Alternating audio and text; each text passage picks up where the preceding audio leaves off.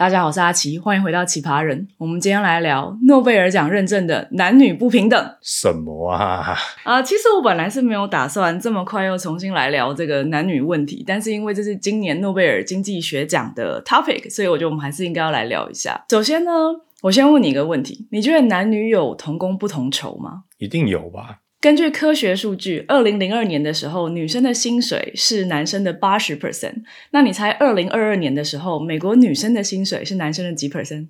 八十五 percent，八十二。也就是说，过去二十年来，男女薪资不平等这件事情，我们只进步了两 percent。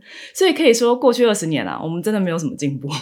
那超过半数的美国人认为呢，这是因为雇主对待女性员工比较不公平。再来才是因为觉得女生会照顾家庭啊，选择低收入的行业啊，等等等等。但这样觉得的人其实是女生比较多，也就是大部分的男生其实不这样觉得。百分之六十的女性觉得自己的确觉得受到不公平的对待，但是只有百分之四十的男性同意有这样的现象。同时，政党倾向自由派的人啊。也比保守派的人更容易同意女性员工有受到不平等的对待，比例大概是七十比三十，也就是大多数政党保守倾向的人呢，觉得男女就是平等的，都是女生那边该而已。那通常都是弱势的人会觉得自己没有受到公平的对待啦。这些既得利益者的保守派男子觉得一切都很好，也不是什么太例外的事情。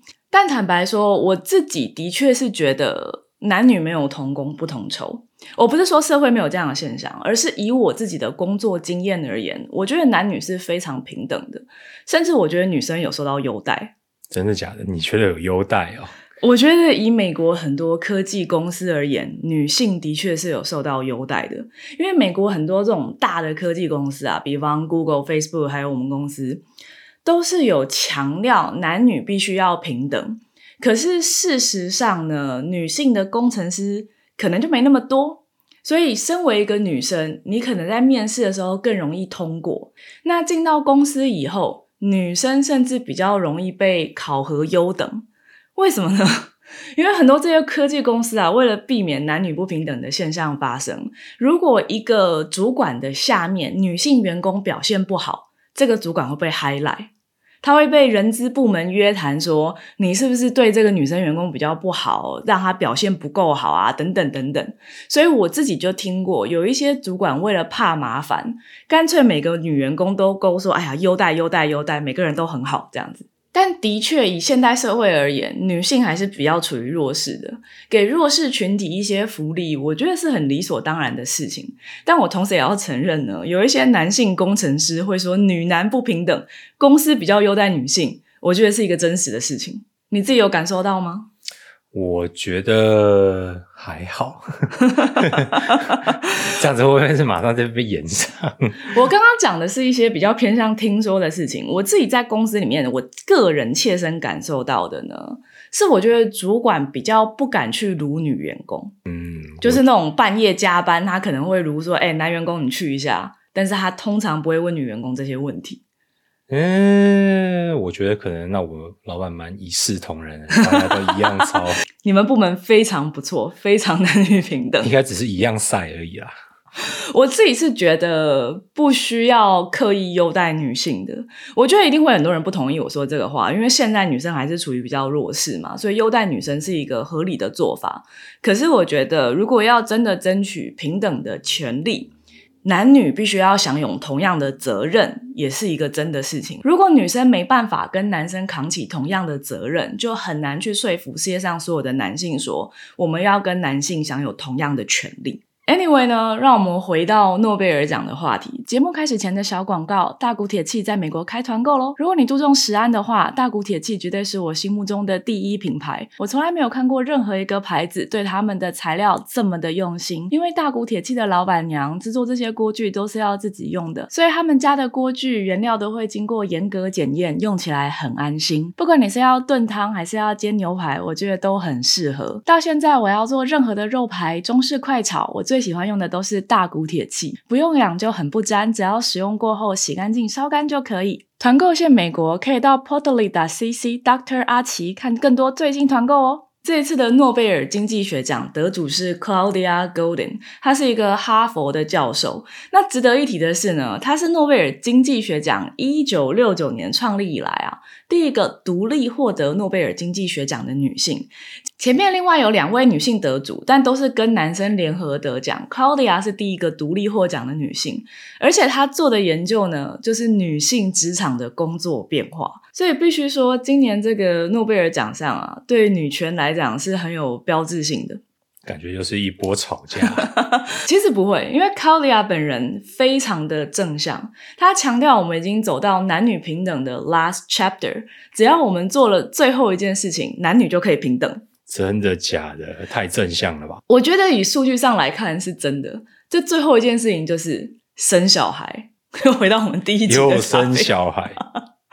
我的确没有打算这么快讲这生小孩的问题啦，但这就是一个天赐良机。那 Claudia 的研究呢，是分析过去两百年来女性在工作地位上的变化。在她的研究之前呢，大家都知道男女薪资不平等，可是大家不太确定为什么，所以有很多误解。那她形容过去两百年来女性的工作地位是一个 U 型，也就是本来地位很高，突然跌落谷底，结果又慢慢的升回来。什么时候地位高呢？以前农业社会的时候。因为以前农业社会是密集劳力产业嘛，丈夫在农田里面下田，农妇也要在旁边喂牛啊，做很多很多事情。然后薪水也不是老板给你的，而是我们这个家庭一整年来有多少收获，对不对？所以这个时候，女性在整个家庭的收入里面参与度其实是很高的。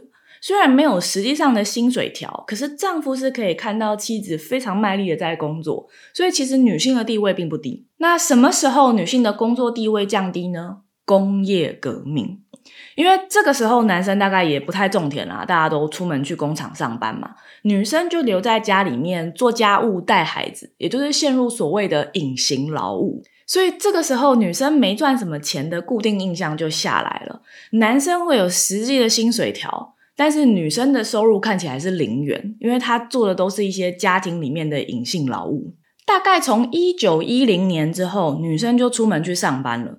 但一般来讲，收入也很低，因为女生没有受教育。是到后来，女生上大学的这个观念比较普及，女生的教育程度提高，薪水也就跟着提高了。所以，Claudia 认为这个最大的转变是 expectation。如果今天你对你女儿的期待呢，就是她长大了之后就嫁人，根本不会出去工作，你会投资她出去上学吗？不知道哎，我觉得 一般人应该会回答说不会，但是我可能就会想要说赌一把，让她就是受一个什么教育，然后让她在家里可以比较有机会翻身的感觉。嗯，我觉得我即使作为一个女性，如果今天我不期待我的女儿会出去工作，我可能也不会愿意花太多的钱，我不会让她完全没办法受教育。毕竟她跟老公沟通啊，照顾小孩都要有一定的知识程度才会做得好嘛。但是我可能就不会想要花太多的努力，所以我觉得这边有一个很大的差别：美国跟台湾的学费差很多，美国大学很贵。台湾让小孩上大学，其实相较之下不是一个那么大的家庭负担，但对美国人而言呢，小孩去上大学，每年花个三万美元的学费，应该是跑不掉的，所以是一个很大的家庭投资。所以上大学这件事情，在台湾跟美国是差非常多的。台湾好像每个人都会去上大学，但在美国上大学是一个很大的投资，原上要期待你以后会有所回报，好像才会付这么多钱吧。就是因为在美国上大学是一个很大的投资，所以 Claudia 认为这个 expectation 是非常重要的。父母跟女性本身呢，都要先期待这个女生之后其实是要工作的，才会愿意投资她去上大学。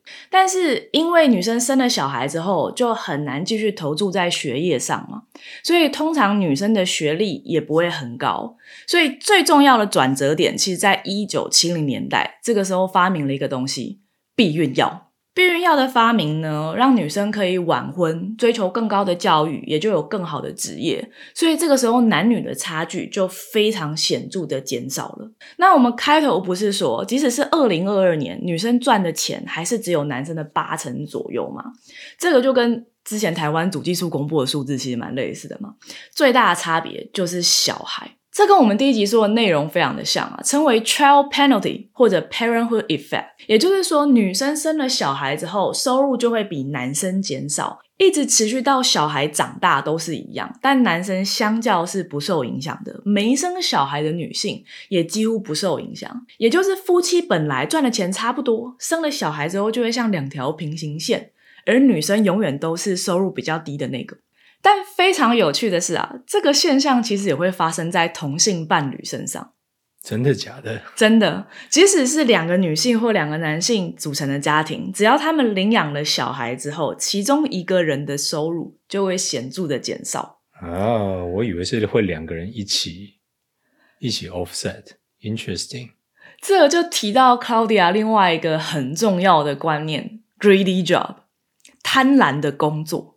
通常两个人里面啊，一定会有一个人的工作收入本来就比较高，但这种高收入、高报酬的职业呢，通常要求的工时也非常高，也就是所谓的责任制。美国能够高收入的族群其实大概就这些嘛，这个律师啊、工程师啊、啊医生，那通常都 require 说你回家之后还要做很多工作，要加班是常态，所以他是没有办法带小孩的。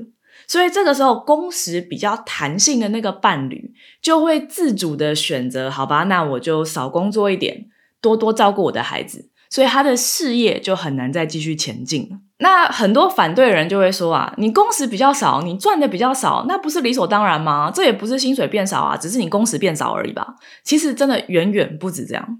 Claudia 她的研究有包含时薪制跟年薪制的，两者的收入都会显著的减少。所以，当一个人没有办法认真投注在工作上的时候，他的薪水一定会降低。即使之后他小孩大一点，他的工时可以正常了，也还是一样的。那这远远不只是钱的问题。Claudia 提到一个很重要的观念，就是工作跟事业是不一样的。工作或者是说 job 呢，往往就只是钱而已，反正我有钱都无所谓。但是，career 是很能够代表一个人的身份认同跟自我成就的。比方说，我今天如果要自我介绍的话，我可能会说：“嘿，大家好，我是阿奇，我是一个工程师，但同时我也是一个 YouTuber。”就是这两个身份是很能够代表我一生做了什么事情的，它是我的身份认同。你如果剥夺了我工程师跟网红的身份，我可能还真的有点不知道如何介绍自己，是吧？你会怎么介绍你自己？大家好，我是常见人。我是个工程师，也是个妻奴。我这里要强调，母亲当然也是一个 career，它可以是一个全职的事业。但平心而论啊，如果我有女儿的话，我会希望她有自己的 career，而不是单纯只是母亲这个身份而已。我真的觉得很多母亲非常的伟大，他们可以为了小孩辞职，因为他们认为这样小孩可以得到比较好的照顾。但我就听说过有人呢，小孩大了之后他就出去找工作，不是因为他变闲了，而是因为他的回答是说：“我希望我的女儿以后也会有自己的工作。”所以我要当他的榜样。我不得不说，女生真的是比较辛苦，因为你就很少听到男生这样吧，为了小孩辞职，中断自己的事业，之后又为了要当小孩的榜样，重新回去上班。这种困难的心境，往往真的只有女生才会面对啊。我真的觉得这个社会蛮需要，就是能够认同，就是家庭主妇、主妇是一个真正的职业。是，我觉得是，我觉得家庭主妇完全是一个真正的职业。但是平心而论，家庭主妇是一个非常高风险的职业，对吧？对，这个我们之后聊。但 anyway 呢，Claudia 认为生小孩会导致 career interruption 事业的中断。这种事业的中断呢，就会让你的收入跟工作很难变得更好了。这个现象在收入越高、教育越高的族群里面是越明显的。女生平均可以赚到男生收入的八十 percent 嘛？我们刚刚有说，但是你猜大学毕业以上的是多少 percent？这样让我想思考一下这个逻辑。所以如果都有上大学的话，两个性别的薪资会比较近，所以九十，其实只有七十二。What？对你刚刚讲的就是很多人会有的误解，你会觉得如果我们男女都上了大学，理论上我们享有一样的工作机会，一样的 opportunities，我们的薪水应该要更接近啊，但怎么会分开了呢？这是因为教育越高的男性。她往往有机会得到越高的收入，所以她的收入是可以往上冲的。但是，一样受到这样教育的女性，却往往会因为生小孩而打断她去追求更高收入的这个机会，所以她是追不上的。爬得越高，摔得越重的意思。有点类似，但是女生根本没有爬上去。Claudia 她最有名的研究是追踪一份这个 MBA 学生的报告。我们通常会去念 MBA 的人都呃对事业蛮有企图心的嘛。你可能都是已经工作了一阵子，然后你觉得说，哎，我很有机会爬到更高经理人、高阶经理人的位置，所以我才会投资很多钱去念 MBA，对吧？那他追踪长达十三年呐，把收入分成了低、中、高三个族群，不管是哪一个族群。男生都赚的比女生多，而且收入越高的就差越多。平均男生是女生的两倍，但是收入前百分之十的人呢，男生是女生的二点五倍。这让我想到，我之前在公司听过一个 VP 等级的演讲，它其实是一个女性工程师的机会啊。就我们公司会办很多那种，哎呀，女性工程师我们要团结起来这种活动，然后很多男性工程师就会抱怨说，怎么我们男生没有这样的活动？这样。那 Anyway 呢？那次去听那个演讲，我就觉得非常的 sick，因为他请来了公司很多大头，全部都是女生，然后每一个人都在谈 work-life balance，应该说 family 跟工作之间的 balance，就是在说，哎呀，我们爬到这么高的位置，我们的工时一定非常非常的长，那我们要怎么样做才会让我们的老公小孩觉得我们没有抛弃他们呢？What the hell? Exactly，我就觉得。你原则上不会听到一个任何男性主管在分享他的 career path 的时候这么去强调他们太太的心情，但是一个女性 VP 就要很强调说：“哎呀，我如何照顾我老公的心情，让他觉得我没有就是忽视他的存在。”我觉得这真的很奇怪。然后我觉得更奇怪的是，其中一个 VP 他就分享他如何有 work-life balance 嘛，他就说：“哎。”爬到我们这个等级呢，每个礼拜天都要工作的，我们每天都在工作。然后有一天呢，我的女儿约我吃午饭，我想了想，觉得我礼拜天中午的那个会其实也是可以不用开的，所以我最后就说我不去了，这样我好有 work-life balance。呃，sure，自我感觉太良好了吧？我只能说，我当时听完那个演讲之后，我就认知到，对不起，我是一只米虫，我这辈子没有想要爬到公司的高层，我想要每个礼拜天都可以下班。对不起，我领一般的薪水就可以了。没有 VP 的命啊！我我觉得这件事情就让我想到 Claudia 讲的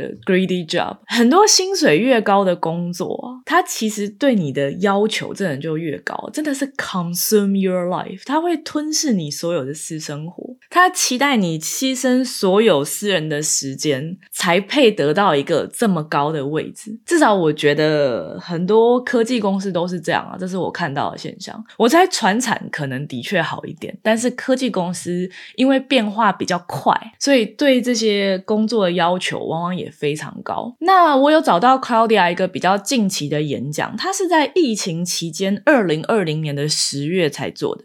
他对近代女性的家庭工作变化有比较详细的解释。这边的家庭是指你一定要有一个小孩，有狗不算，一定要是一个人类的儿童。那有没有 career 呢？则是说你五年里面要有三年收入必须要达到一定的水平。这个水平是怎么定立的？是跟你相同年纪、相同学经历的男性比起来，你的收入有超过最低的百分之二十五。我觉得这标准其实有点低，啊 甚至不追求说你的收入要是男生的平均，只追求说你的收入呢跟类似的男性条件比起来，有超过最低的百分之二十五，就是有成功的 career 了。那根据他这份研究，一九二零年前上大学的女性，家庭跟工作往往只能选一个。这个时代有大学毕业的女性里面呢，百分之五十是一辈子没有孩子的。一九二零到一九四五年上大学的呢，受到经济大萧条的影响，很多是工作一阵子之后就回归家庭了啦。大概有三十六 percent 的人一辈子没有孩子，有进步一点。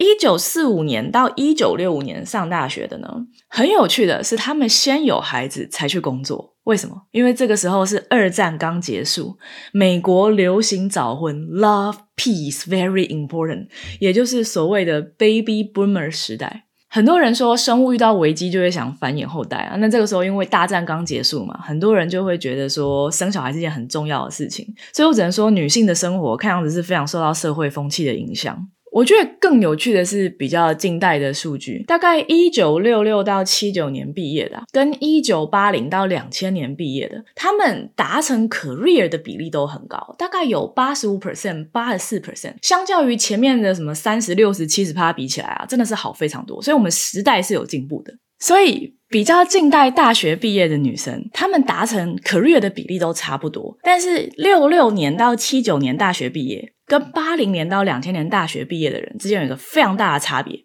生小孩的比例，你猜为什么？嗯，不知道。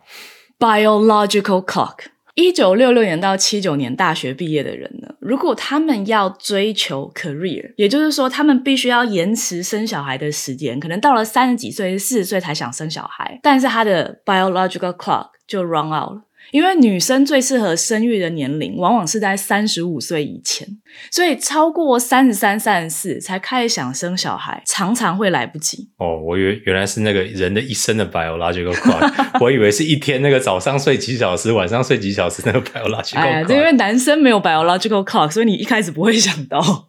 I'm sorry。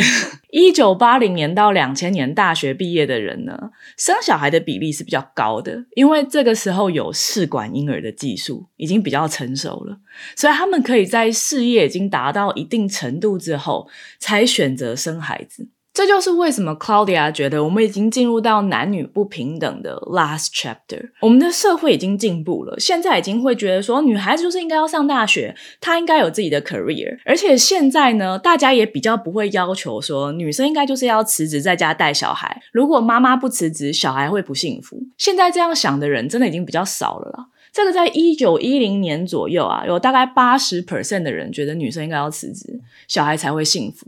但到一九九零年，其实只剩下百分之二十五，而且认为女生该辞职的，永远都是男生比较多。嗯，我还是不要讲话。除了社会观念进步之外，科技也进步了嘛？以前女生是没有机会，我们现在有避孕药、有生育技术，就是试管婴儿这一类的，所以女生是很有机会达成到一定的社会地位之后，再去考虑生孩子这件事情的。当然，如果你要选择先生孩子也没有错啊，这一切都是一个个人的选择。只是说现在科技呢，允许女生去做把生小孩延后这件事情，这样。所以这个剩下的 last chapter 是什么呢？其实是工作，Claudia 并不是认为说女生不应该有孩子，她是认为我们工作的形态应该要改变。很多这种高收入的工作啊，都要求说你要吃掉你所有私生活生活的时间，才能够达成这个工作的标准。所以这些工作是一个 greedy job。但是我们理论上应该要有更弹性的工作选择，比方疫情其实就推了很大一把。本来大家都要去公司工作嘛，你一天就有八个小时、十个小时要绑在公司里面，你很难带孩子。但现在很多人是远端工作的，比方我们自己两个人都是远端工作。我觉得远端工作的确是一个相较之下非常适合照顾家庭的工作，因为我可以在开会的中间间隙的时间去洗个衣服啊、洗个碗什么之类的。我觉得这的确对照顾家庭有非常好的帮助。所以我认为呢，未来能兼顾家庭的工作其实是会越来越多的，因为不只是。我们这些工程师开始可以远端工作，我们在台湾合作的电商伙伴啊，或是合作的公关公司啊，现在也都提供很多远端工作的机会。所以我觉得科技的进步、网络的进步，很有可能为这个 last chapter 贡献了不少。另外，疫情其实造成一个非常有趣的现象。刚刚说弹性工作出现了，大家都待在家了嘛？这其实还造成另外一件事，就是男女对家务的付出变平均了。好像可以理解，因为就是两个人都在同样的地方。就是好像就没有说，呃，你比较近，你做的这种感觉。没错，exactly。以前的照顾小孩或者说照顾家务的工作呢，往往会偏到一方身上，是因为另外一个人 forever 都在公司啊，他根本不在家里。那现在如果大家都在家里面工作了，其实两个人对家庭劳务的付出是会变平均的。所以在疫情期间，虽然女生照顾小孩的时数增加了。但是夫妇两人照顾小孩的时间分配其实是变平均的。那最后我想来聊一下我们刚刚讲的家庭主妇其实是一个高风险的工作这件事情。我完全同意，家庭主妇、家庭主夫，或者说全职妈妈、全职爸爸，都是一个很值得骄傲的职业。你完全可以把这个当做你一生的职业，我觉得其实也很好。可是它的风险非常高。我们上一篇影片，很多男生来留言说啊，男生赚的钱不也都女生在花吗？女生在叫个屁呀！我觉得这其实是非常看家庭的啦。如果说你们的家庭可以维持着一个人出去工作，一个人在家照顾家庭、照顾孩子，然后全家人这样幸福美满的直到老死，我觉得非常好。几个人工作根本不是个问题，一个人工作或两个人工作都很好。但问题是，很多人到后面会离婚呢。离婚了之后，男生就还是保有他的 career，但女生说实在，年老色衰了之后，你要立刻找到另外一份全职的家庭主妇工作，应该是有一定程度的困难的吧。所以这就是我为什么觉得家庭主妇其实是一个非常高风险的职业。我之前跟常经人其实是有讨论过，说如果我们必须搬家，因为美国地很大嘛，往往在一个城市只有一个人可以找到工作。其实像我们这样两个人都可以找到工作，算是很幸运的。但我们之前有非常认真的讨论过，如果我们两个人里面只有办法有一个人工作的话，我们的薪水应该要分成三份：一份家用，一份他的，一份我的。不管谁出去工作，在家工作的那个人呢，都应该要可以拿到全职的薪水，这样你才有支配金钱的权利嘛，对不对？同意。说实在啦，每个家庭都有自己的形式。我也是有朋友呢，明明是负责赚钱的男生，但在他家里面地位最低，没有工作的太太跟小孩地位都远高于爸爸。这样的家庭我也是有遇过的。但我们不能否认呢，很多只有爸爸在赚钱的家庭啊，开口闭口就会对妈妈说：“哎，你花的是我赚的钱。”所以太太要买东西啊，拿钱回家孝敬父母都非常难呐。所以这难怪有人不想结婚嘛。我如果自己出去工作，我有办法全部支配我赚来的钱。但是如果今天是我照顾家庭，老公出去工作，我花钱要看人脸色，诶所以那我当然不想这样啊。我现在想一想，你刚刚讲那个分三份的，我觉得就算是我女儿，我觉得也不是很妥当，风险还是很高。因为当你就是在你这份工作扩浪扩结束的时候，就是你就没有下一份工作啦，因为你没有下一份家庭主妇主妇可以做啊。你说有道理，所以家庭主妇家庭主妇应该要拿大分。因为职业风险比较高，开发票、开公司，但必须说啦，不是每个家庭的形态都有办法让两个人出去工作，所以如果真的万不得已，其中一个人。辞去工作，在家照顾家庭，我觉得是非常合理的选择。但我是真的很支持留在家的那个人应该要拿到实际的薪水的。其实你请外面人来帮你做家务，也是要付钱的。凭什么自己的太太或老公做这些就不用花钱呢？对不对？那你猜家务劳动者大概可以拿到多少薪水？是用什么什么方面算？用法律吗？诶，就是有人实际上去估算说，如果我们家里面这个打扫、做饭、照顾小孩啊，我全部。都请人来做，实际上要花多少钱？在台湾呢，一个月你猜多少？应该至少要十万吧？哎，其实比你想象的便宜，因为台湾劳力便宜哦，所以台湾每个月呢，全职家庭劳务者理论上可以拿到四点六万，一年大概差不多六十万台币的薪水是合理的。如果你是全职家庭主妇，没有拿到这个薪水，可以考虑问老公能不能加薪，开发票喽。没有啦，这当然是有各自家庭收入的差别啦。我只是想要强调说，大家应该要 appreciate 这个长期留在家里面工作的人，他只在家里照顾家庭，其实理论上一年应该也是要可以拿到六十万台币的。那你猜美国是多少？我决定要 stick to my point。十万台币是三四千美金，嗯，所以一年大概是……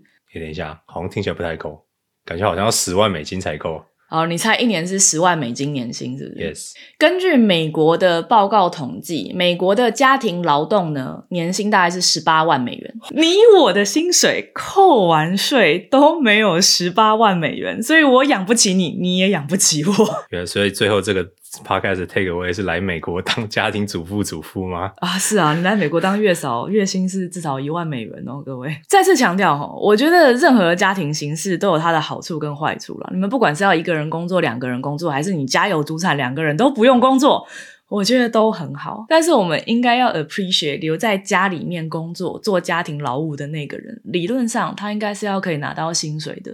我们不能把他 take for granted。那吕秋远律师有说啊，“我养你”是最可怕的广告词，根本不是真的。很多男生在结婚的时候会跟女生说：“以后你就不用工作了，在家里当贵妇，我养你。”几年之后呢，就变成你都是靠我养。真的完全就是一个就是 crippling you 的感觉。对，exactly，因为你在家里几年了之后，你已经没有职场上的竞争力了。那说实在，你可能也没有那么年轻貌美了，也失去做家庭主妇的竞争力了。所以一开始。即使丈夫非常的 appreciate 你说我养你，几年之后真的很难保不会变成说你是我养的，反正你也没有别的选择。这个时候你照顾老人啊，照顾小孩，整个家庭的吃喝拉撒都靠你张罗，但你就是没赚钱，你还是没有价值。我们不能否认这样的家庭非常的多。如果你们真的可以维持一个人赚钱，一个人照顾家，幸福美满一辈子，那真的非常非常好。但是我们不能够否认，家庭劳务者或者说全职爸爸、全职妈妈，真的就是很有这个职场风险。在家几年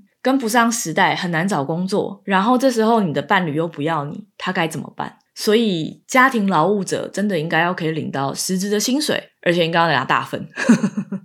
好，我们今天这个节目差不多就到这边了。我觉得男女同工不同酬的主要因素只剩下小孩，其实真的是社会进步的象征啊。其实看完了 Claudia 的研究，我的确觉得有比较乐观一点。但我个人还是觉得呢，再过三十年，我们都没有办法解决男女不平等的问题。因为像我们第一集讲的，小孩就是要有母奶，你就是要有人顾。你看，我们从二零零二年到二零二二年，只进步了两 percent 啊，所以剩下这个十八 percent，理论上是要一百八十年吧，对不对？的确，之前有学者估算，我们差不多还要两百。百年才会男女平等，说不定以后就是机器 AI 养小孩，像母体那样养，就是完全外包，说不定就完全 zero impact 啊！我必须要说，如果我的小孩必须要让机器养的话，我可能也会有一定程度我觉得这个小孩好像有点不太幸福，有点可怕啊！等他的是稍微有就是意识的时候，再就是有共同相处的时间就可以了吧。啊，还是有很多研究认为，婴儿的确要跟人类有一定程度的接触，才会比较幸福啦。以后就会有 AI 机器人啊，你说 AI AI 皮肤、AI 体温、AI 回馈这样，AI everything，AI 哦，我们这个要进入母体了耶。但其实我非常好奇，未来十年的数据会不会有显著变化的？因为像我们刚刚讲的，疫情促成了远端工作，促成了弹性的工作形态嘛，这就是 Claudia 讲的 less greedy job。所以，我们上大学的 expectation 有了，避孕药、生育的科技有了，弹性的工作形态也有了。所以，是不是有可能未来十年男女就会平等呢？也许疫情真的是帮助我们往这个方向推了一把，也不一定啊。好，那我们节目差不多到这边。如果你喜欢这个节目，麻烦给我们五星好评，这可以帮助我们的节目被推播给更多人知道，帮助我们继续做下去。很谢谢大家聆听到这边，我是阿奇，我们下次再见，拜拜。